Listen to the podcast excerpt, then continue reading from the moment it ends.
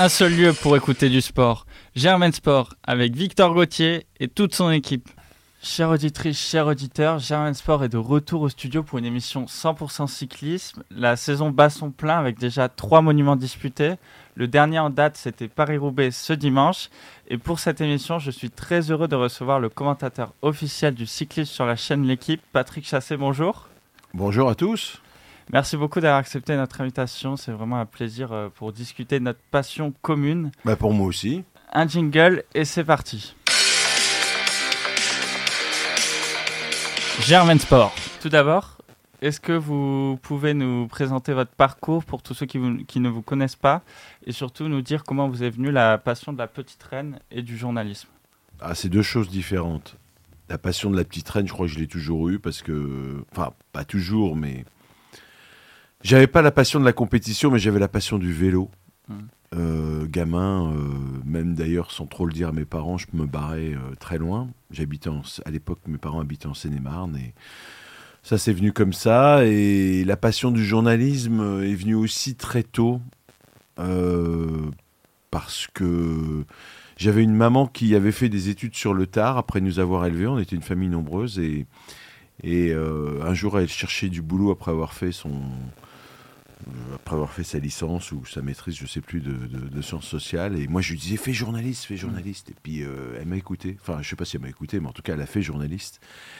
Et du coup, j'ai pu, j'ai pu marcher un peu dans les pas de ma, de ma maman. Et le journalisme sportif en particulier, là, en revanche, c'est du complètement au hasard, parce que je m'imaginais pas, même en ayant fait du vélo, même en ayant fait de la compétition, que je ferais journaliste sportif. Mais il y a un moment où il faut se fixer, il faut trouver un job. Euh, j'avais, je partais un peu partout et puis, euh, et puis voilà. Puis j'ai fait une famille et je me suis dit, il faut que tu trouves un job à Paris. Et c'est le premier job qui est venu, c'était de bosser pour Eurosport, qui était une, chaîne de télévision qui débutait, que personne ne regardait. Euh, et, et, donc, par conséquent, bah, je me suis, je me suis, je suis rentré dans cette aventure. Je suis resté à Eurosport pendant très longtemps. Mmh pendant une vingtaine d'années, avant finalement de, quitter cette, euh, cette chaîne, de monter ma boîte, de partir euh, vers d'autres horizons et, de débuter avec la chaîne L'équipe euh, au moment où elle commençait à faire des événements en live. Pas pour commenter au départ, mais parce qu'ils me demandaient de les aider à acquérir des, événements sportifs, à acquérir les droits de diffusion des événements sportifs, grâce à mon réseau, etc. Puis voilà, puis c'est reparti pour une histoire. Quel est votre coureur préféré, celui qui vous a plus jeune donné envie de suivre? euh, le cyclisme Et peut-être il y en a un encore euh, qui sera en activité que vous admirez particulièrement Je ne suis pas trop fan euh, dans l'esprit, peut-être d'ailleurs que ça m'a joué des tours parce qu'en fait je prends pas beaucoup de gants avec les coureurs en général. J'ai pas cet affect que peuvent avoir certains journalistes sportifs pour et pourtant, et pourtant, c'est quand même l'aspect humain qui m'attire dans le sport d'une manière générale, plus que, plus que le sport en lui-même. Euh, quand j'étais lycéen, au moment où je faisais du vélo, où, j'ai commencé la, compétition, enfin j'ai commencé assez tard, vers, vers 16 ans, je collais des images de Bernard Hinault sur mmh. un gros classeur. Euh, c'était à l'époque où justement il devenait champion du monde, etc. Et où il commençait à montrer qu'il pouvait perdre aussi. Euh, ce qui est toujours un truc qui séduit quand on aime quelqu'un. Donc je dirais Bernard Hinault. Mais et aujourd'hui, aujourd'hui, c'est pas les coureurs dont je me sens proche ne sont pas forcément des champions. Mm. Ce week-end, on est allé dans le Jura commenter une course. J'ai retrouvé avec beaucoup de plaisir Arthur Vichot, mm. avec qui j'avais fait un documentaire, un ancien double champion de France. Alors c'était pas un grand champion, il est parti par un peu discrètement, mais voilà, c'est un mec qui fera jamais consultant parce qu'il n'est pas, il a pas cette éloquence et cette facilité en tout cas de, transmettre euh, sa passion, mais mais voilà, lui, d'autres, euh, je peux pas ne pas parler de Laurent Fignon, à côté de qui j'habitais euh, quand j'étais minot, que j'admirais et que j'ai croisé un jour, voilà, et puis qui longtemps plus tard est devenu mon consultant. Il l'est resté pendant dix ans. Voilà, c'est pour moi, c'est hmm. ça les, grandes, les vraies références. Justement, vous avez travaillé avec de nombreux consultants euh, de renom Aérosport euh, entre 92 et 2010. Euh, que ce soit Marc Madio, Laurent Fignon, justement, euh, dont vous avez dit qu'il vous a appris le vélo de mon enfance. Oui. Jacques Durand, Eric Boyer, Richard Virenque. Est-ce que vous avez des, anecdotes à nous raconter avec, euh, que vous avez pu passer aux commentaires avec tous ces anciens grands champions du cyclisme qui sont aussi de fortes personnalités pour, Ça dépend, on a combien de temps? Tout le temps que vous voulez. Hein. Non, non, mais c'est vrai que c'est. Bien sûr que j'ai des anecdotes. Mais des histoires, il y en aurait tellement, il y en aurait mm. tellement à raconter que je me souviens de cette fois, mais ça je l'ai raconté un peu plus souvent, euh, où c'était Saint-Émilion, contre la montre de Saint-Émilion, et il y avait des motards qui, qui ouvraient le, contre-la-montre pour protéger, qui couvraient le, chrono. Donc chaque coureur était suivi par un motard, enfin était précédé par un motard. Et à l'époque, il n'y avait pas autant de, gens pour, euh, dans, le, dans l'environnement de la mm. course. Et, euh, et donc, ce, ce, motard est en train de suivre un coureur, et nous, on faisait le parcours le matin avec les premiers coureurs qui s'élançaient. Et Laurent monte à la hauteur du, du motard et lui dit euh, Mais qu'est-ce que vous faites là? Vous n'avez pas à être devant, c'est pas devant qu'il faut être, c'est derrière. Ah bon? Oui, oui, vous devez être derrière, et personne ne doit être dans l'entourage du coureur, ne doit approcher du coureur à moins de, je ne sais plus mm. combien il dit, à moins de 50 ou 100 mètres. Bon. Nous, on se marre parce que c'était évidemment un règlement totalement fantaisiste que Laurent Fignon venait d'inventer. Et, euh, et puis voilà, puis on part à l'arrivée, on part commenter. Et puis euh, on commente et il y avait un coureur qui jouait sa place dans le top 10 quand même ce jour-là. Et euh, c'était Fernando Escartine. Et puis il y a cette image complètement incroyable où on, a l'hélicoptère qui filme Fernando Escartine et qui fait un zoom arrière. Et là on voit qu'il est tout seul dans la nature comme s'il s'était perdu. Et en fait, non, il s'était pas perdu, mais il y avait un motard juste derrière lui. Et c'est en zoomant à l'arrière qu'on a compris, en zoomant en arrière qu'on a compris ça. Il y avait un motard qui empêchait tout le monde de passer. à commencer par son directeur sportif, qui euh, Alvaro Pignot, qui était pour ceux qui l'ont connu un mec hyper sanguin, hyper, euh, enfin voilà, qui, qui klaxonnait, qui, qui, qui, était complètement fou hystérique et le motard qui cédait pas, qui l'empêchait de passer. Et ce motard, c'était évidemment celui que Laurent Fignon avait briefé.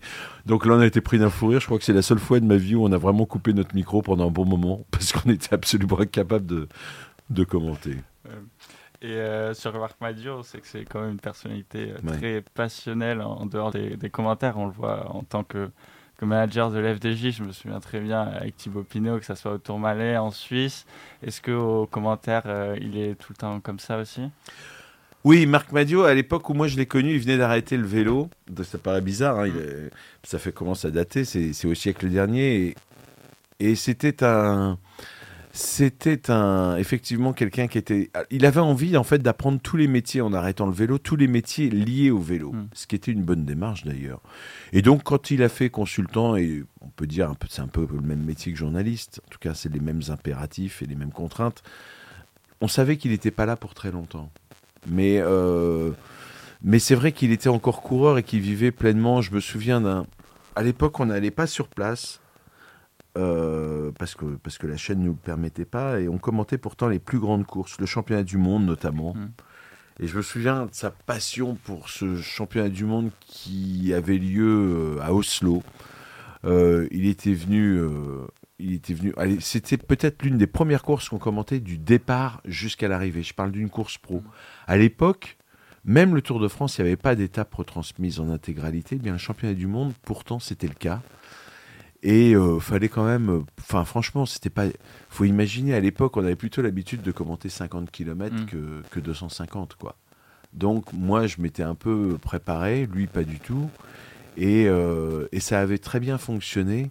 Et je me rappelle qu'il y avait eu un départ complètement fou parce qu'il y avait des coureurs qui tombaient partout, il faisait vraiment pas beau. Et on était déjà debout dans la cabine et je me disais, mais on va jamais tenir jusqu'au bout, quoi. Bah, ça, c'était Madio. Et en fait, on a tenu jusqu'au bout. Pour la petite histoire, c'est Armstrong qui avait gagné ce championnat du monde. Alors, je sais plus quelle année, 93, 94, je suis pas très fort pour les années.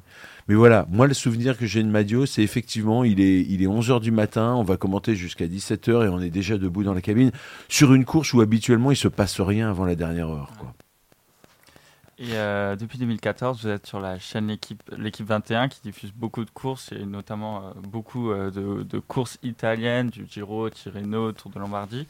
vous êtes aux côtés de Claire, Claire Bricogne, Cyril Guimard, le druide, Cédric Pinault, Christophe Riblon et d'autres comme Jérémy Roy par exemple. Alors je vous pose la, même question, si vous avez des moments marquants particulièrement insolites on a, à l'antenne On en a toujours, après des moments marquants. Est-ce que les téléspectateurs se rendent compte parfois à quel point, euh, à quel point, j'allais dire, je vais pas dire qu'on n'est pas organisé, mais il y a tellement d'impondérables mm. qui se passent à l'antenne. Oui, c'est du direct. C'est du direct, et puis le, propre du, des problèmes techniques, c'est évidemment de les minimiser pour pas que les téléspectateurs s'en rendent compte. Euh, j'ai pas de là, comme ça.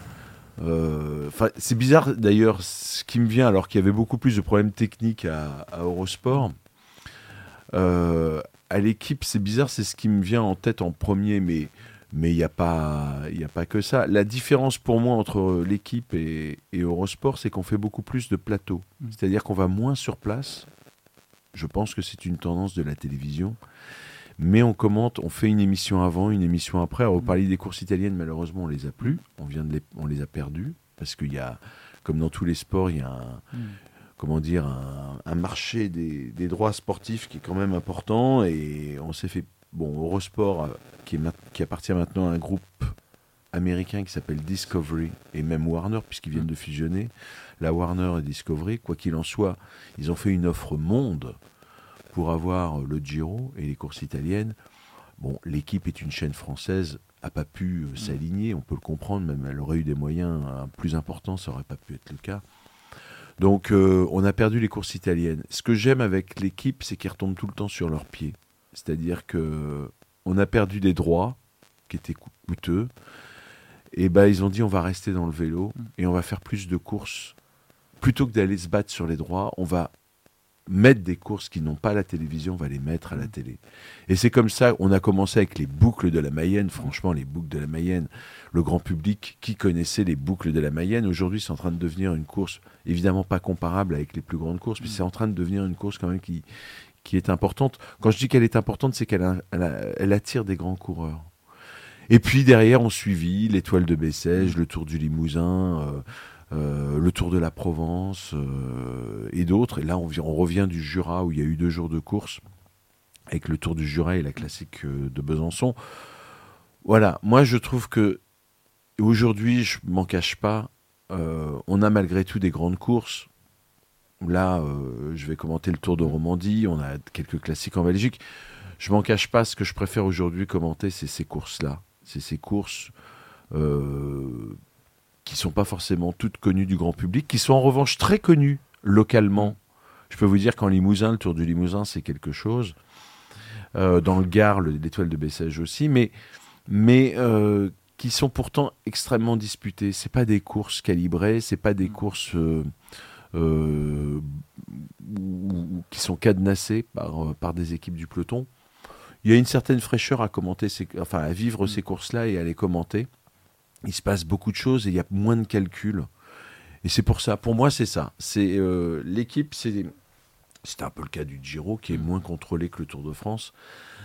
La particularité de cette chaîne, c'était pas voulu au départ, c'est de nous dénicher des courses qui sont un peu folles, pas trop contrôlées. Ça correspond bien à, Claire Bricogne, non, je mm. déconne. je dirais à, ceux qui la commentent. On aime bien euh, être un peu fou.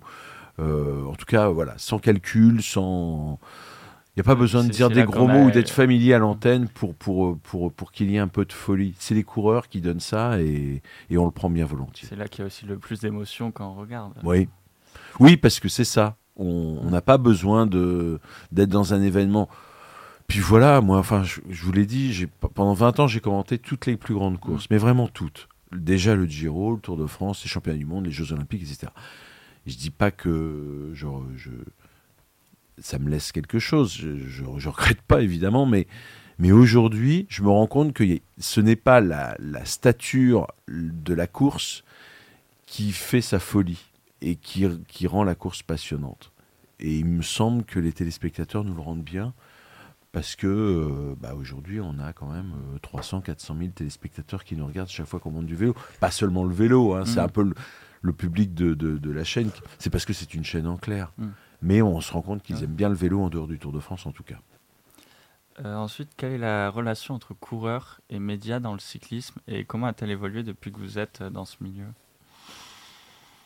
Ah, je sais pas si elle a évolué dans le bon sens, mais ça c'est un peu commun à tous les sports, c'est-à-dire que ça s'est tellement professionnalisé, ils sont tellement euh, axés sur la performance que, enfin moi à mon époque, même si je faisais de la télévision et pas de la presse écrite, il m'arrivait d'aller voir les coureurs et pendant les courses, c'était simple. hein. Hmm. On demandait, on regardait en bas de dans, la- dans le hall d'hôtel, on regardait, il y avait, il y a toujours d'ailleurs, mais plus destiné aux, aux membres du staff de l'équipe, on regardait dans quelle chambre était le coureur, il y avait toujours une petite feuille avec sur laquelle étaient affichés les, noms des coureurs avec les chambres. On montait dans les étages et on allait euh, frapper à la porte. C'était comme ça qu'on allait voir un coureur.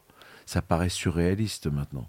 Aujourd'hui, il faut prendre rendez-vous avec l'attaché de presse et, et- et les attachés de presse, pardon pour ceux qui, qui pourraient entendre ça, mais, mais plutôt que- le rôle d'un attaché de presse dans le sport, plutôt que de faciliter le travail des journalistes, ce qui devrait être le cas de tous les attachés de presse, c'est plutôt des gens qui empêchent les journalistes de faire leur boulot. Quand je dis qui empêchent, c'est-à-dire qui mettent des, Des des barrières. filtres, des barrages.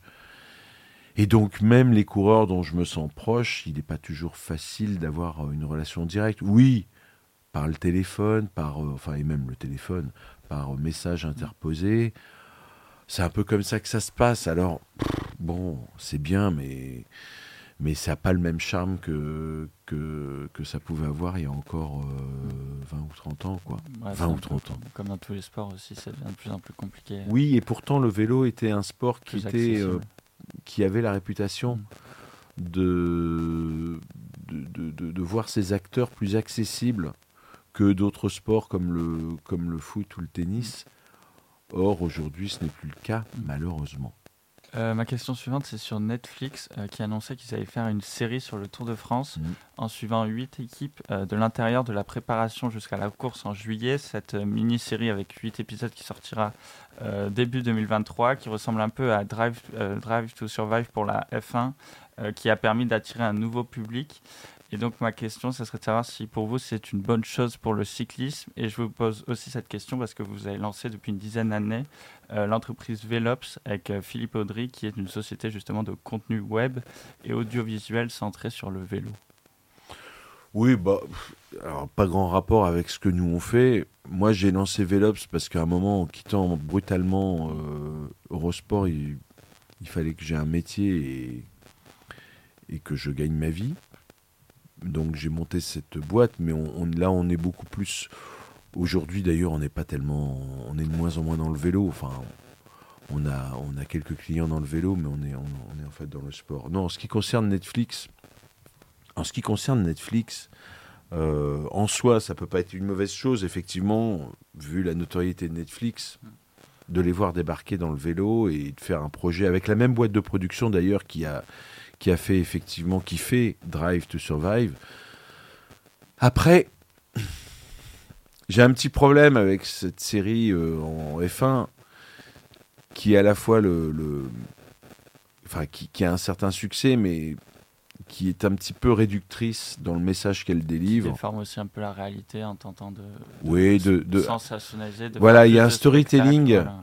qui euh, bon la Formule 1 avait accepté ça depuis bien avant d'ailleurs l'arrivée de Netflix. Si vous regardez Canal Canal depuis longtemps avait lancé une relecture de chaque Grand Prix le lendemain qui passait le lendemain euh, avec notamment les conversations audio qui étaient assez fleuries déjà. Donc Netflix a, a exploité un petit peu ce filon et l'a optimisé on va dire avec la Formule 1 le vélo c'est pas comme ça le vélo, ça sera plus compliqué parce que on a longtemps parlé au moment des affaires de dopage de l'omerta qu'il y avait dans le vélo. L'omerta n'était pas lié au dopage. L'omerta, l'omerta qui existe dans ce sport est co-substantiel au vélo. On ne raconte pas un certain nombre de choses, mais avant tout, par souci de préserver sa tactique, enfin ses choix tactiques, euh, c'est voilà, Mm. c'est c'est une société secrète, Mm. euh, le vélo. Alors voilà, je sais pas ce que ça va donner. Moi, j'ai déjà des coureurs qui m'ont dit Ah, ils essayent de monter, euh, de monter contre le mec de mon équipe, etc. Si on veut essayer de créer des histoires qui n'existent pas forcément, je pense qu'on va, on va être déçu. Mais si ça permet de faire découvrir ce sport à un public qui ne le connaît pas, comme ça a été le cas pour la Formule 1, je sais qu'ils vont aussi dans le tennis. hein. Euh, Netflix est en train de tourner sur, sur Roland, enfin avant Roland Garros. Si ça permet à des sports comme le vélo ou le tennis, qui sont quand même, faut pas se cacher, euh, des sports euh, vieillissants, enfin dont la cible est vieillissante, enfin c'est pas la cible, mais dont le public est vieillissant, bah tant mieux, très bien. J'aimerais simplement qu'on dénature pas ce sport qui est tellement beau que il n'a pas besoin justement de storytelling si on le raconte bien. Après, il faudra, si ça peut aussi permettre de de- de- d'abaisser cette barrière justement, je disais société secrète, c'est un peu fort, mais Mm. mais de, de rendre un certain nombre de choses, de, de permettre oh, d'arrêter, de désacraliser un petit peu le coureur et son environnement, euh, bah, c'est pas plus mal. On n'arrivera jamais à pénétrer le peloton.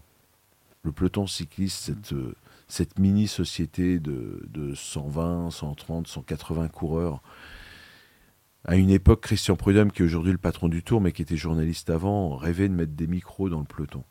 Il n'a jamais pu le faire. Il- je pense que personne ne pourra jamais le faire. Même s'il y a des caméras embarquées maintenant, mais bon, euh, dans, dans le, rôle est quand même assez, euh, assez restreint.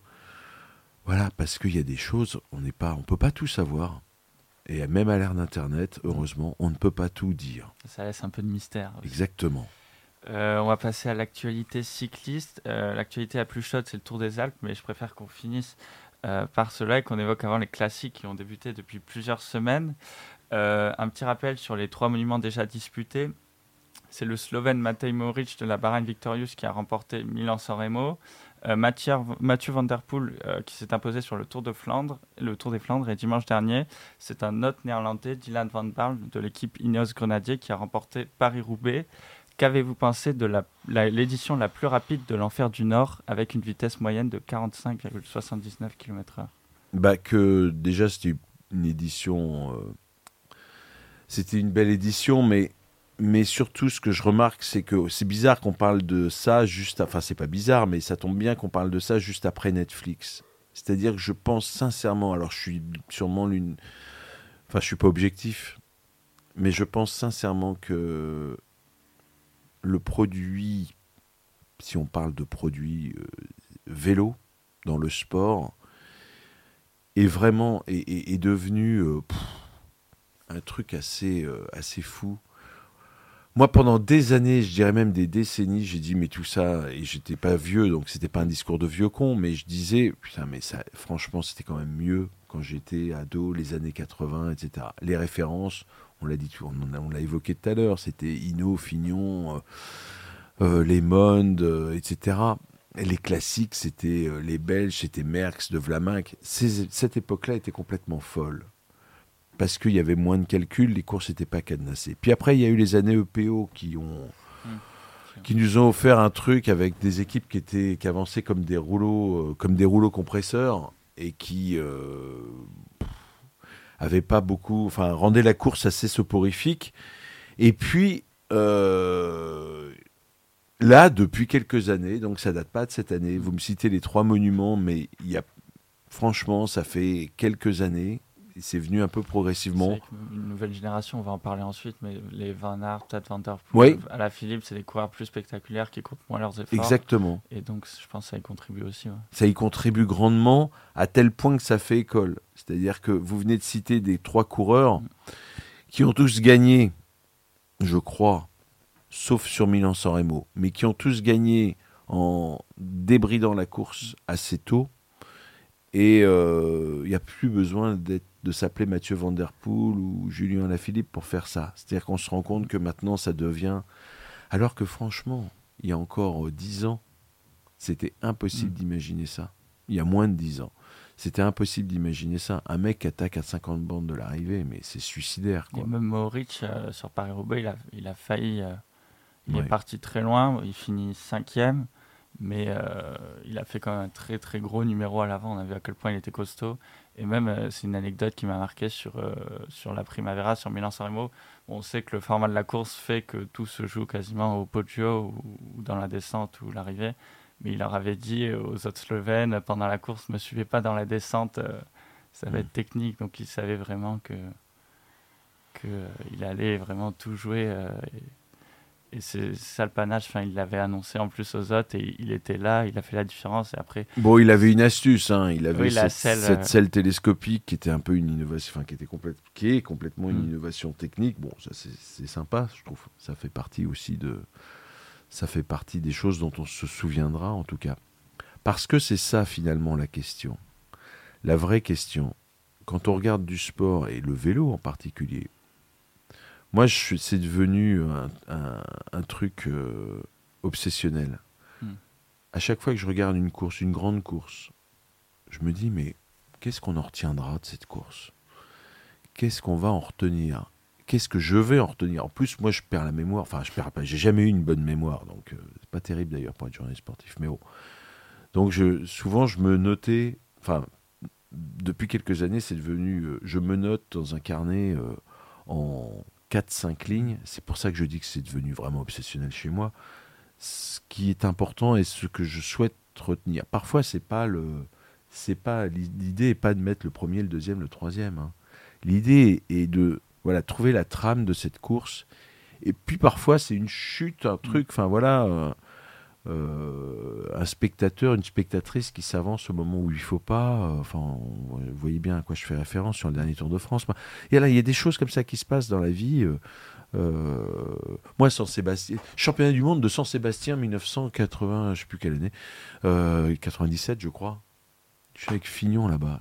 Qu'est-ce qu'on retient de cette course? Ben moi, ce que je retiens, Bien sûr, c'est Brochard qui a gagné. Mais c'est aussi ce jour-là, il y a une bombe qui explose. Plus personne ne retient ça. Moi, j'étais sur place. Il était à l'époque, il y avait les Basques et tout.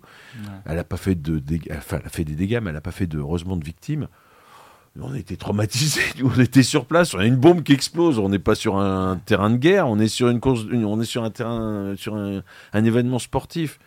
Ben voilà et, la vie, c'est ça. Parfois, on va sur quelque part, on vient voir quelque chose et on voit autre chose, et c'est ça qu'on va retenir. Bah, euh, je pense que je, me suis un peu écarté du sujet, hein, bien sûr. Mais le vélo, c'est bien tout le temps. Alors là, je reviens à l'aspect sportif, de se dire qu'est-ce qu'on va retenir de tout ça? Qu'est-ce qui va rester? Euh, Je parlais des boucles de la Mayenne. Mathieu Van Der Poel, il a gagné deux fois les boucles de la Mayenne. C'était les deux premières années où on retransmettait, on produisait et on retransmettait cette course. Et eh ben Mathieu Van Poel avait, avait déjà signalé euh, à ses adversaires que sa façon de courir, c'était celle qu'il adopterait par la suite sur des courses comme Paris-Roubaix, etc. C'était déjà le cas euh, quand il commençait seulement à courir sur route, puisqu'on sait que c'est un mec qui vient du cyclocross. Euh, comment est-ce que vous voyez le, la saison 2022 de l'équipe Ineos qui a réalisé des classiques flandriennes exceptionnels euh, Van Baal qui, qui gagne Paris-Roubaix. Il a aussi fini deuxième euh, du Tour des Flandres. Kiatowski qui gagne d'un boyau l'Amstel Gold Race devant Benoît Cosnefroy. Magnus Sheffield que l'on n'attendait pas sur la flèche Brabanson. Est-ce qu'on a un, changement de paradigme par rapport à la domination de l'ancien Team Sky des années 2010 sur les grands tours? Non, ça, c'est sûr, non. Euh, ce qui a changé, c'est autour d'eux. C'est les autres qui ont changé. Eux n'ont pas changé. C'est-à-dire qu'avant. Alors, c'est un paradoxe. C'est une équipe qui, à la fois, travaille bien, à la fois m'emmerde prodigieusement. Parce que, bon, c'est facile hein, quand on arrive et qu'on a deux fois plus de pognon que les autres. Alors maintenant, euh, il y a, comme ça existe dans le foot, il n'y a pas qu'une équipe qui a deux fois plus de pognon que les autres. Il y en a deux, trois, trois, quatre. Euh, et quand il y a des équipes qui ont de l'argent qui ne savent pas quoi en faire, hein. enfin qui en font, qui en font n'importe quoi. Eux, ils, sont, euh, ils savent effectivement faire. Je crois que c'est une équipe qui est en train de se reconstruire, mais toujours avec des moyens incroyables. Donc, euh, si je vous demande qui va gagner le Giro, enfin qui vont envoyer au Giro, moi aujourd'hui je le sais même pas. Martinez, non? Non, mais on. Ah et qui avec? Est-ce que Richie Porte va faire le Giro ou le Tour de France? Euh, est-ce que euh, euh, Tao Gegenhardt va faire le Giro le Tour de France? Est-ce que Pavel Sivakov va faire le, Giro le Tour de France? Donc ils cultivent un petit peu le mystère. Bon, ça c'est à peu près, c'est bien normal. Enfin, pourquoi pas? Mais ils ont un choix tellement large de, coureurs. Après, là où il faut reconnaître qu'ils ont du talent, c'est qu'ils sont capables, vous en avez cité quelques-uns, de trouver des jeunes coureurs très talentueux et de les amener à leur meilleur niveau.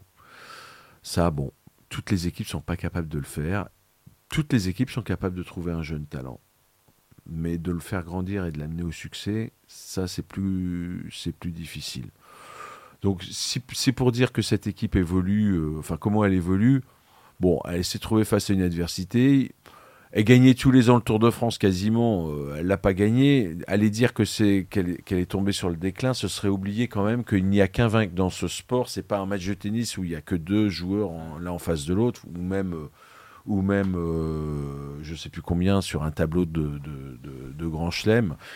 Mais là, dans le vélo, il y a quoi? 170, 180 coureurs au départ.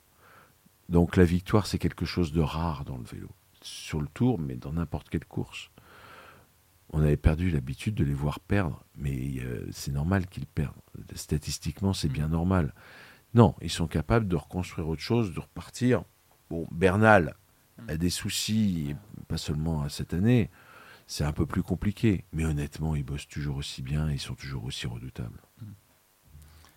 Euh, l'équipe belge Quickstep Alphavini qui a l'habitude d'être impériale sur les classiques de début de saison et qui est beaucoup plus à la peine euh, cette année avec aussi les vrais beaucoup de malchance. Vous parliez de la spectatrice qui a fait chuter euh, pendant le Tour de France. On a aussi vu ce qui est arrivé à, à Lampart à Paris-Roubaix.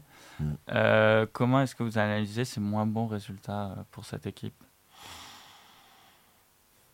Alors là, ça me paraît plus mystérieux que ce que je disais sur Ineos. Euh, ça me paraît plus mystérieux parce que bah, j'ai l'impression. Alors, il y, a une explication qu'on a déjà donnée d'ailleurs, pas une, explication, une hypothèse. Euh, c'est que cette équipe soit en train de changer d'âme. C'était une équipe qui était bâtie pour faire les classiques et les gagner, pour gagner des étapes sur les grands tours. Et c'était l'équipe qui, depuis des années, était, mais ça l'est, on n'est pas loin pour autant, hein, mais qui était l'équipe la plus prolifique, celle qui gagnait le plus de courses. Gagnait euh, en général, depuis quelques années, il gagne entre 50 et 70 courses, je crois, par an. Bon. Là, il gagne des courses, mais il gagne euh, des étapes sur la semaine catalane ou que sais-je. Enfin, euh, j'exagère. Il y a Julien Alaphilippe qui est toujours performant. Et c'est peut-être, en fait, cette volonté, ayant recruté des coureurs.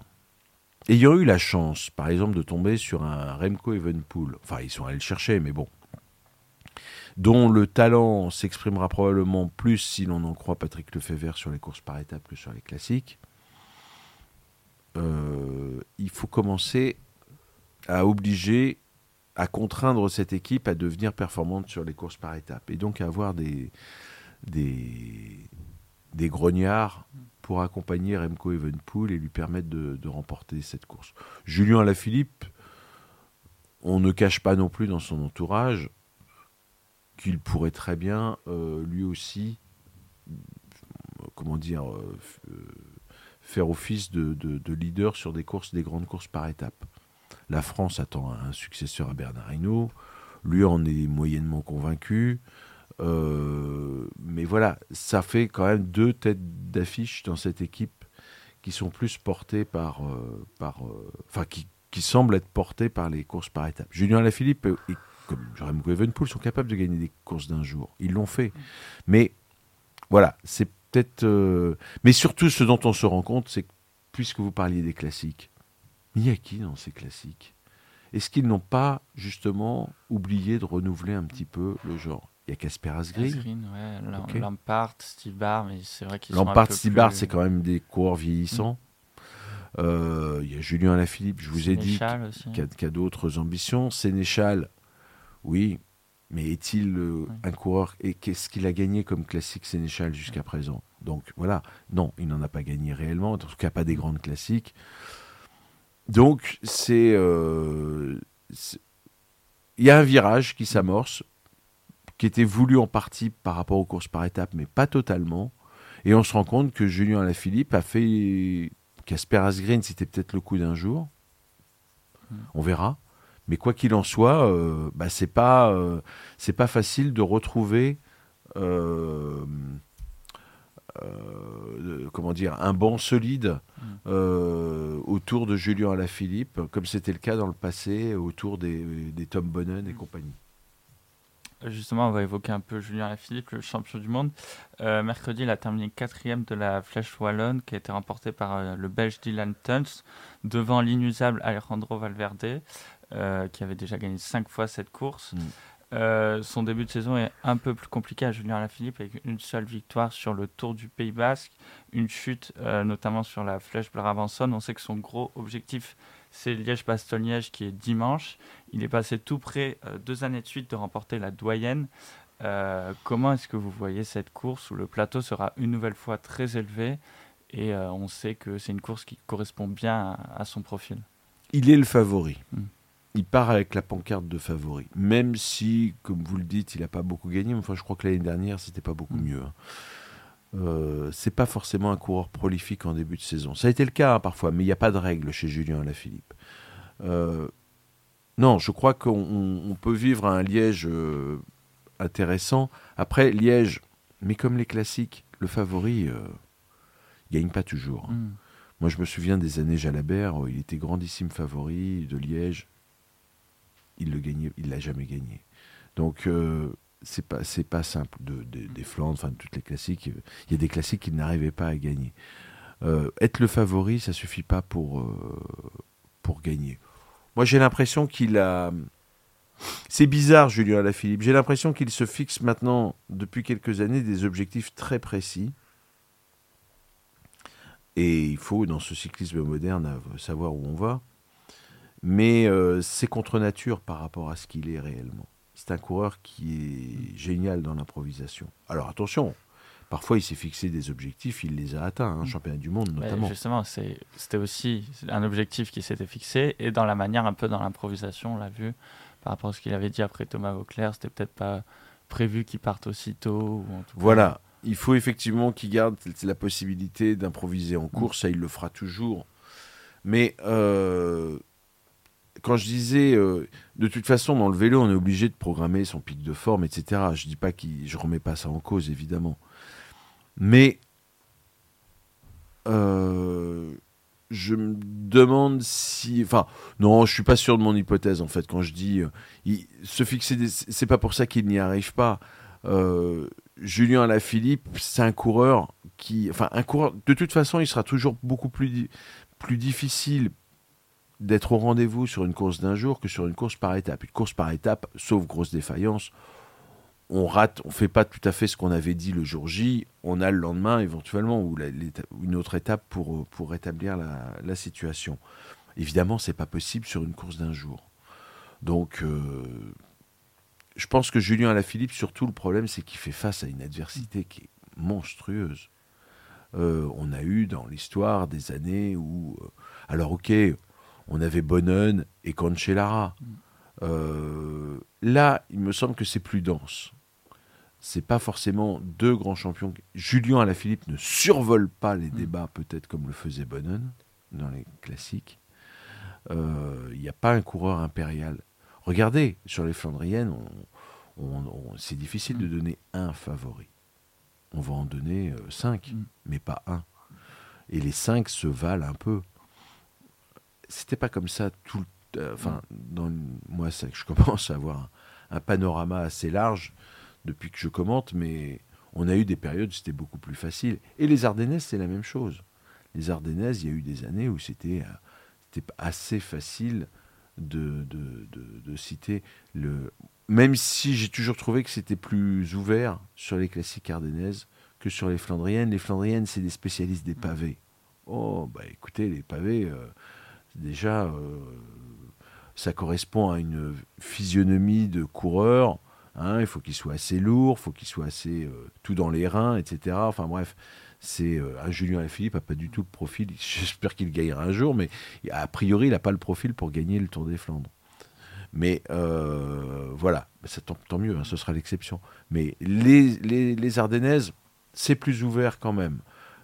Notamment en ce moment. Mm. Notamment en ce moment. Et Julien Alaphilippe, aussi beau coureur soit-il, n'est pas un coureur aussi dominateur qu'ont pu l'être certains de ses aînés.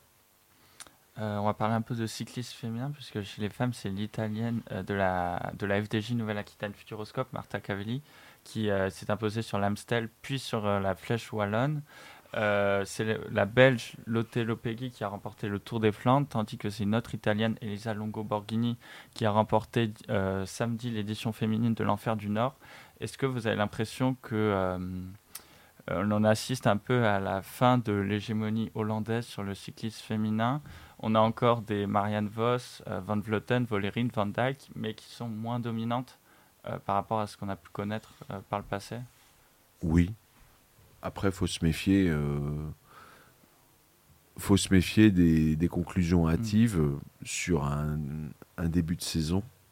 Chez les filles, euh, on retrouve souvent, il y a pas, il y a moins cette spécialisation que chez les hommes. Alors il y a celles qui passent les bosses, celles qui les passent pas. Mm. Ça c'est, c'est la nature humaine.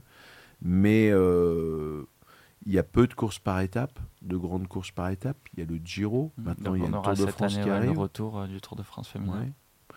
Euh, Il y a des projets dans les cartons de course. Je suis, je euh, je suis au courant. euh, Je suis pas sûr que ce soit public encore, mais je peux vous dire qu'il y a des projets Mm. de course, d'ailleurs, dont une assez importante, euh, qui pourrait étoffer le calendrier de course par étape. Vous savez, je crois qu'on est. Je me demande. Alors, c'est pas gentil pour toutes celles qui sont passées avant, mais si on n'est pas sur une année zéro, on est vraiment au début Mm. de quelque chose sur le cyclisme féminin. Pour qu'un sport existe, il faut qu'il y ait des compétitions, qu'il y en ait beaucoup. Euh, je vous fais là un parallèle euh, très hasardeux. Euh, mais si vous regardez par exemple sur des continents où il n'y a pas de tradition cycliste, euh, je sais pas, prenons l'Afrique Mm. par exemple. S'il n'y a pas de course sur un continent, on ne peut pas y avoir de champion. On en parlait hier à l'antenne d'ailleurs, en parlant justement de ces coureurs africains qui arrivent. Bah, euh, à une époque, on disait ah oui, les Africains sont pas faits pour le vélo, euh, voilà, avec des théories un peu, fumeuses, voire même euh, scandaleuses. Mais, et, on pourrait dire ah oui, le niveau chez les filles est pas terrible. Bah oui, enfin s'il y a des courses, s'il n'y a pas beaucoup de courses, c'est difficile d'améliorer le niveau. Or là maintenant, il y a des courses qui arrivent. Et il se passe. Moi, j'avais remarqué quand même depuis un moment que les athlètes féminines étaient devenues des athlètes euh, de haut niveau. Enfin, c'était beaucoup plus flagrant dans les années, on va dire, après les années 2000 qu'avant. Jeannie Longo était une grande championne, ok, mais il y avait qui en face? Il n'y avait pas grand monde. Or là, c'est pareil, ça s'est bien densifié. Donc qu'une nation comme les Pays-Bas qui ont dominé ces dernières années ne domine plus autant, ça ne veut pas dire que cette nation périclite, ça veut dire que les autres progressent. C'est un petit peu ce qu'on disait euh, tout à l'heure chez les hommes. hein. Donc euh, voilà, c'est, euh, je pense que le boulot est toujours aussi bien, toujours aussi bien fait. C'est pas par hasard pourquoi le- le- les Hollandaises marchaient. Parce qu'elles avaient, grâce à la banque néerlandaise euh, Rabobank, les moyens d'être professionnelles à une époque où il n'y avait pas de professionnalisme dans le cyclisme féminin. Or, si vous regardez en France, je ne dis pas qu'elles sont en train de dominer les Françaises, pas du tout, hein, mais on a posé les bases pour que demain il y ait un cyclisme français professionnel, pas avec des Françaises uniquement, hein, puisque en l'occurrence celle qui a gagné euh, dimanche n'était pas, euh, n'était c'est pas dimanche, je dis une bêtise, mais Euh, samedi à samedi, mais voilà, n'était pas, non non, je parle de, de Cavani qui Ah, a gagné. Cavani.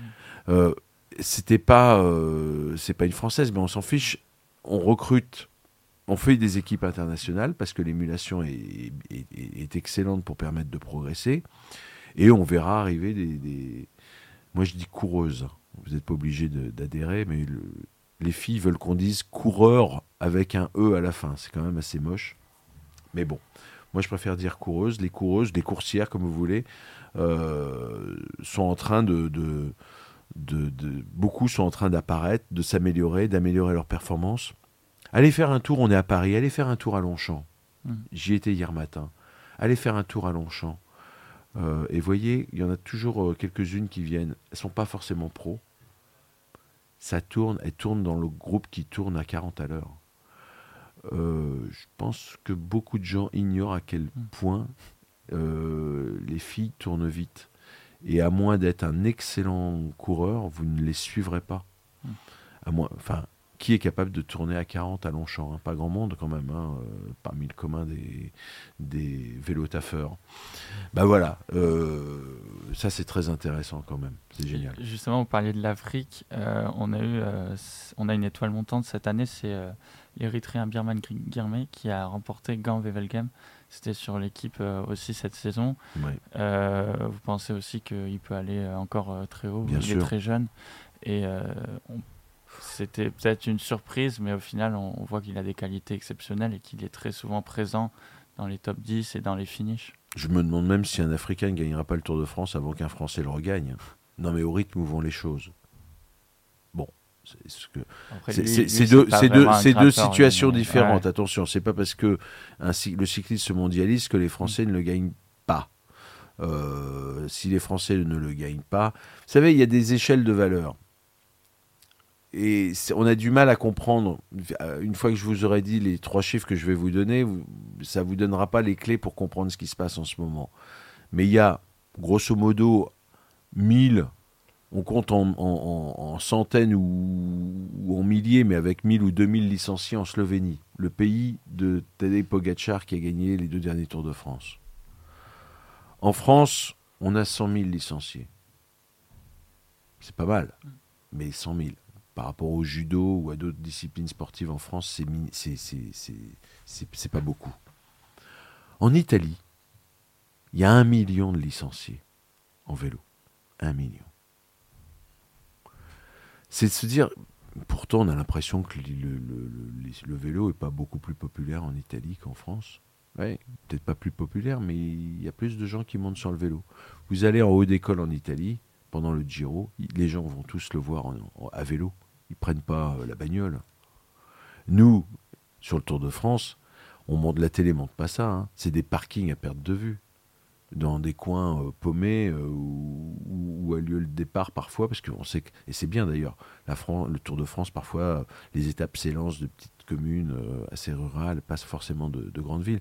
Moi, je suis ébahi par ça. Mais faisons des, mais pratiquons. Alors bon, la tendance est plutôt à mettre les gens sur le vélo en ce moment pour plein de raisons. Tant mieux mais, mais on manque vraiment de pratiquants. Que l'Afrique s'éveille. Pourquoi l'Afrique n'avait pas de coureurs cyclistes? Parce que tout simplement, il n'y avait pas de club. Je vous l'ai dit tout à l'heure, il n'y avait pas de course. Il n'y en a pas assez d'ailleurs. Là, on a le Tour du Rwanda, mais, oui, mais c'est très limité encore. C'est Voilà, exactement. C'est l'arbre qui. C'est le baobab qui cache la, la forêt. Ça doit être un bel arbre. Euh, ils, vont, ils ont beau avoir bientôt, je crois c'est 2027, les championnats du monde, 28, je sais plus. Euh, ouais, c'est cette 27. ou peut-être avant, non 25. Non, non, ça doit pas être avant, hein, je pense pas. Euh, enfin, cela dit à vérifier, je dis peut-être une bêtise. Mais quoi qu'il en soit, ils ont beau avoir pour la première fois la possibilité d'organiser les championnats du monde sur ce continent. Euh, ça reste un pays. Moi, je me souviens, c'est pas. Enfin, si, ça commence à être vieux. Ça faut remonter une dizaine, une bonne dizaine d'années en arrière. J'avais la chance d'aller voir ces courses en Afrique. Euh, alors, je suis jamais allé sur le Tour du Rwanda, malheureusement, mais j'ai vu. C'est 2025, ouais, c'est ça. Ah, 25, pardon. J'ai vu, euh, j'ai eu la chance d'aller sur euh, la Tropicale Amissa Bongo, au Burkina Faso aussi, le Tour du Faso. c'était affolant. Mm. C'est-à-dire que il y avait des l'équipe du Burkina Faso prenait le départ alors qu'ils avaient touché leur vélo seulement 15 jours avant parce que, euh, voilà, pour, des raisons que je n'ai même pas envie d'évoquer, mais, ça, montrait que c'était pas. Euh, comment comparer avec, les, avec euh, d'autres pays Et puis là, quand ça se passe bien, quand ça progresse, ben on s'aperçoit qu'il y a des talents faut rendre hommage à l'Union cycliste internationale, hein, qui a créé le Centre mondial du cyclisme, qui a permis à des athlètes venus de ces pays-là de, de progresser en, allant faire un petit tour euh, en Suisse, euh, à Aigle, où se trouve ce centre mondial, de repartir chez eux avec quelques bases, et puis parfois avec un peu du matériel un peu, un peu, plus, un peu plus performant. Donc euh, faut, là, là, le temps joue vraiment pour ces pays-là et ce continent en particulier. Justement, vous avez parlé de la Slovénie. On va parler un peu du Tour de France avec la 109e édition euh, du 1er au 24 juillet 2022 euh, qui partira de Copenhague au Danemark et particulièrement de ce petit pays et de ses deux principaux champions, même si y en a d'autres, on parle surtout de, de Matej Moric cette saison. C'est Primoz Roglic et Tadej Pogacar. Est-ce que vous voyez ce dernier remporter un troisième Tour de France consécutif? On sait qu'il va être difficile à battre encore une fois. À chaque fois qu'on voit un coureur dominer, gagner deux Tours de France, on pense qu'il va en gagner cinq. Moi, je l'ai vu ça des, pas des dizaines de fois parce que c'est quand même pas arrivé si souvent. Mm. Ça a été vrai pour Armstrong. Là, il est encore jeune. Oui, mais il est jeune, mm. il fera pas un vieux coureur. Mm. Parce que je pense sincèrement qu'aujourd'hui, on demande trop aux athlètes pour qu'ils puissent rester dans la durée performant. On verra, je me trompe peut-être. Je veux pas avoir l'air péremptoire, mais ça se voit dans les autres sports. Euh, une joueuse de tennis qui arrive à 16 ans et qui dispute son premier grand chelem à 16 ans, elle fait rarement euh, une quadra euh, dans le tennis. Là, là on l'a vu récemment avec Ashley Barty aussi, qui a annoncé sa retraite à 25 ans, alors qu'elle dominait quand même. Euh, elle est arrivée un peu au bout. c'est mentalement, il faut tenir après. Je pense que Pogachar, ce sera pareil. mais pas que Pogachar. toute cette génération de jeunes coureurs qui arrivent et qui cassent la baraque à 20 piges, euh, honnêtement, on peut pas leur demander de faire ce sport. Euh. Vous savez, j'ai une histoire. Bradley Wiggins n'était pas un coureur susceptible de se fixer la victoire dans le Tour de France comme objectif. Et puis, on a fini par le convaincre. Il faut rappeler qu'à la base, c'est un pistard. Hein. Euh, et qu'il est passé d'ailleurs dans, des équipes françaises, comme la Française des Jeux ou à l'époque l'équipe de Roger Leger, qui devait être euh, euh, le Crédit Agricole. Bref.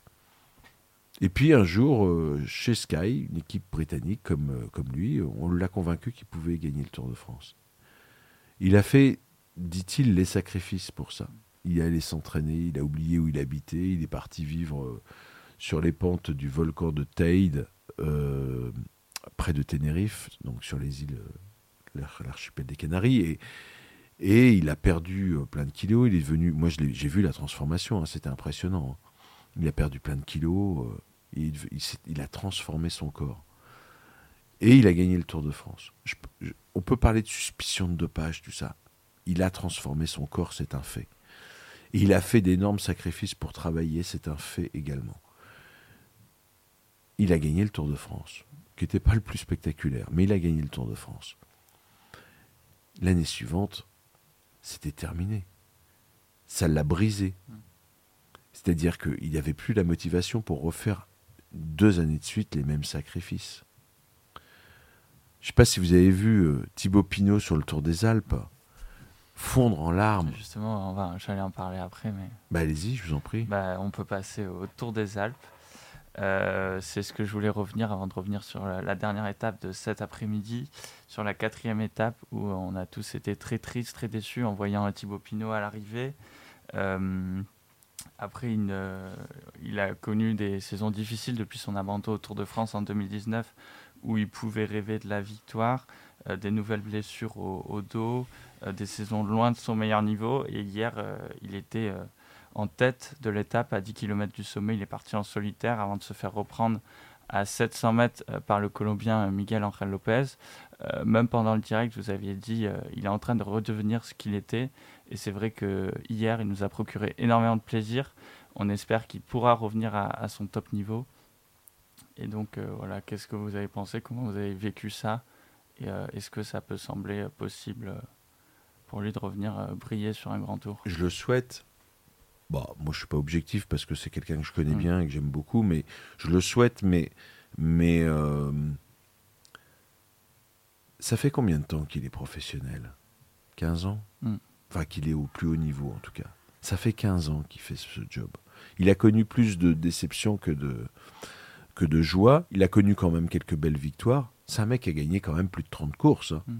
On parle de quelqu'un, on parle tout le temps de ses défaites. dans un autre temps, on parlait des deuxièmes places de Raymond Poulidor, alors qu'il a gagné quand même des très grandes courses. Bah, mm. Thibaut Pinot n'a pas gagné effectivement toutes les courses qu'il souhaitait gagner ou qu'on souhaitait qu'il mm. gagne. C'est surtout ça. C'est surtout ça, vous avez raison.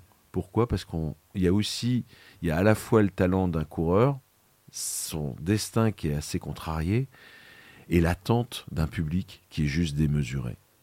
Oh bah, je peux vous dire que Pogacar en Slovénie, euh, personne lui a mis la pression pour qu'il gagne le Tour de France, hein, à part peut-être euh, sa famille et son employeur.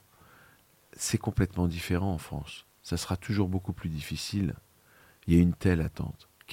Souvent, on dit, euh, on dit que j'entends dire que Thibaut Pinot est faible, faible sur le plan mental, mais ça va pas, non?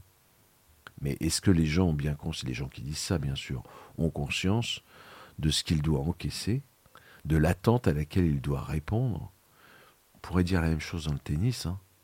Euh, je ne vais pas parler du tennis parce que je ne connais pas grand-chose. Mais, mais dans le vélo, les coureurs français qui veulent briller dans ce sport sur les courses par étapes, c'est incroyable. Et, et hier, c'était magnifique parce que, enfin magnifique, c'était émouvant parce que qui connaît le Tour des Alpes dans le grand public? Avant, ça s'appelait le Tour du Trentin. Personne. C'est pas une course qu'on suit. C'est une course de préparation pour le Giro. Eh ben, pour lui, elle était hyper importante. Pas parce qu'il a de la famille dans le coin, hein. parce que juste, il voulait profiter de cette course sur un terrain qui lui est favorable pour tourner définitivement la page. La page. Il n'y a pas de page à tourner, c'est ce que j'avais envie de lui dire.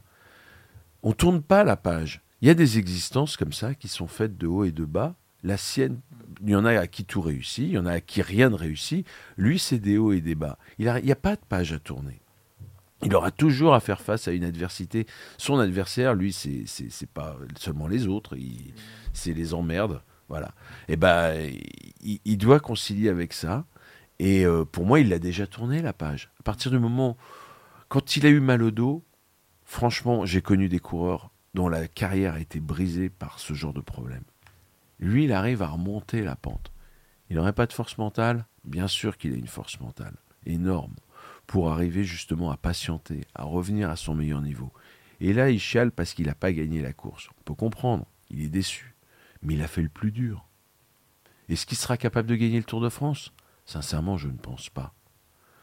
Non pas parce qu'il est maudit, mais parce que, euh, voilà, ça fait 15 ans qu'il est pro, ou 14. Euh, mais peu importe, son heure est probablement passée. Est-ce qu'il peut encore gagner de belles courses? Mais bien sûr.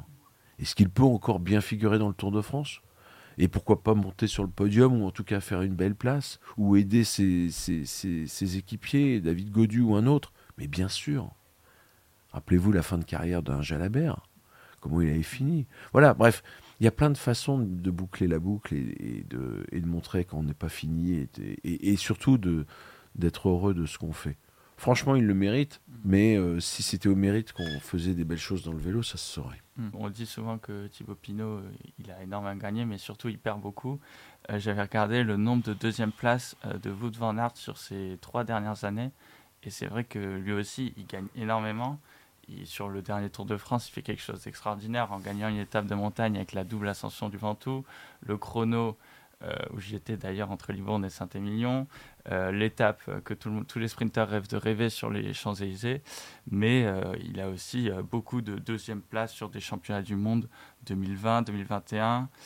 deuxième place sur Paris-Roubaix, mmh. justement, pas plus tard que ce dimanche. Deuxième place sur le Tour de Flandre en 2020, quand Van Der Poel gagne. Deuxième place sur les JO. Donc c'est vrai que c'est tous les grands champions.